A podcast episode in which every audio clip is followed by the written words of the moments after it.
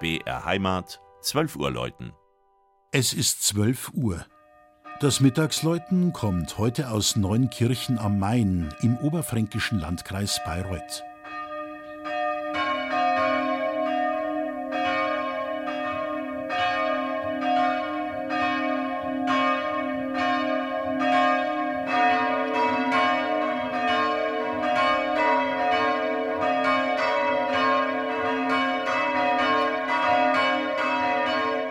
Es sind nicht die Glocken von St. Lorenz in Nürnberg und auch nicht von St. Matthäus in München, die an diesem herausgehobenen Reformationstag im Lutherjahr läuten, sondern die vergleichsweise bescheidenen Brüder im heutigen Ortsteil des Marktes Weidenberg. Sie hängen im Turm der evangelisch-lutherischen St. Laurentiuskirche, die 1467 gebaut wurde und damit heuer ihren 550. Weihetag feiern kann.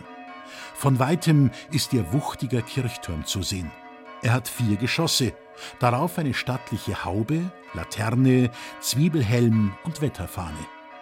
Zusammen mit der fast kreisrunden Friedhofsmauer, dem alten Pfarrhaus und der holzverschalten Pfarrscheune bildet das barockisierte Gotteshaus ein sehenswertes Ensemble. Das Kirchenschiff mit den Emporen an den beiden Längsseiten ist im Verhältnis zum massigen Turm recht klein, birgt aber eine kleine kunsthistorische Sensation. Auf den gotischen Fresken im Chor sind Georg mit dem Drachen, Petrus mit Schlüssel, Paulus mit Schwert, der Evangelist Johannes und der heilige Erasmus zu erkennen. Früher hat es in Neunkirchen über 30 Bauern gegeben, dazu zwei Mühlen, einen Schmied, einen Schuster, einen Bäcker, einen Kaufladen und zwei Wirtshäuser. Heute gibt es nur noch zwei Vollerwerbslandwirte und eine Speisegaststätte im ehemaligen Gemeindehaus.